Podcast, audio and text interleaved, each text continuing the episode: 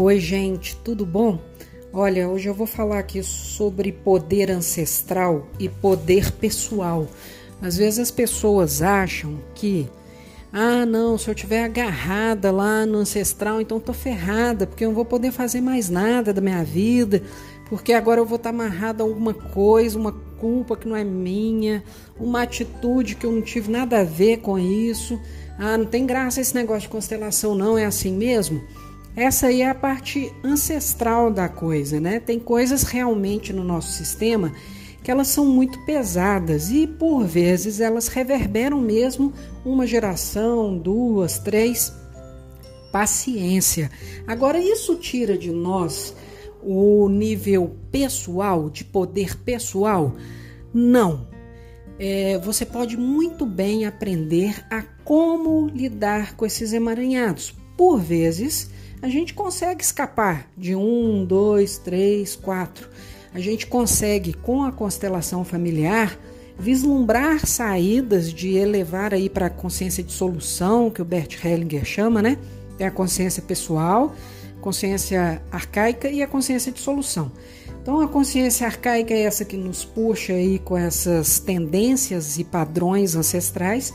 A consciência pessoal é, é, é a gente aqui querendo, nossa mas estou presa nisso. É esse diálogo interno entre coisa pessoal e coisa arcaica, ancestral, que vai dando conflito aí dentro da gente.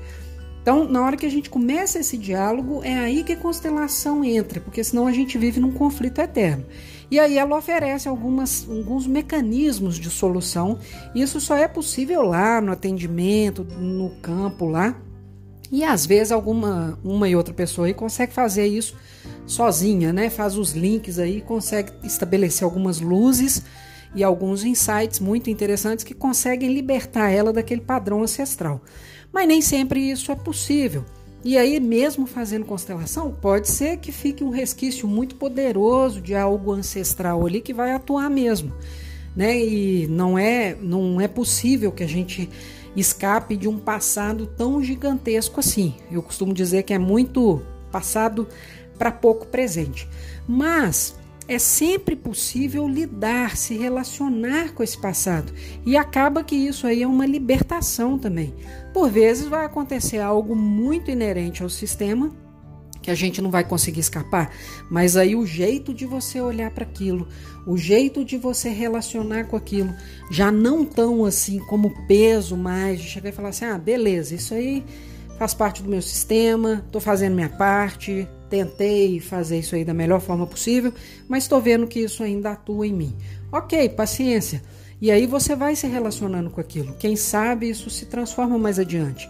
O importante, tem um filósofo que chama Sartre, né, que ele fala: não importa o que fizeram com você.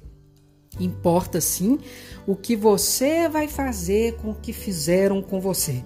Perceba que quando ele fala algo assim, ele está tirando o poder das pessoas, do grupo, da tribo, do clã.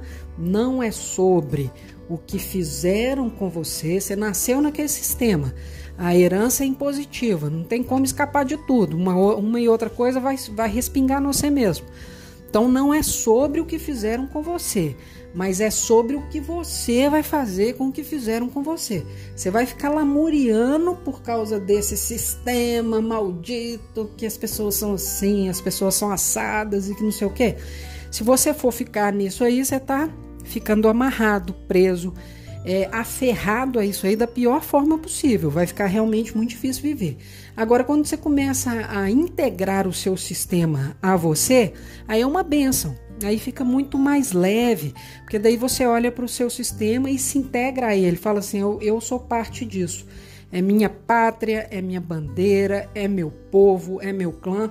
E desse jeitinho que esse povo é, desse jeitinho que esse grupo é, eu tomo para mim. E aí isso vai se acalmando. Vão lá na frase de novo. Não importa o que fizeram com você.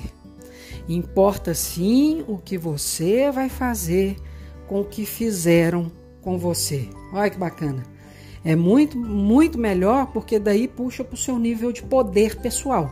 O poder ancestral fica neutralizado e entra aí o poder pessoal, de eu escolho como eu vou me sentir diante dessa, dessa e dessa situação.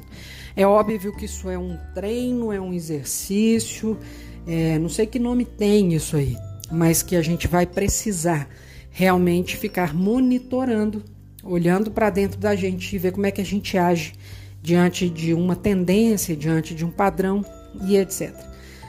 Não importa o que os outros fizeram com você, importa sim o que você vai fazer com o que os outros fizeram com você. Qual foi o seu legado? Qual foi a sua herança? O que der para se libertar disso mais facilmente, ok. O que não der, para de brigar com isso. Toma isso, integra isso e vai observando como fica mais leve para você.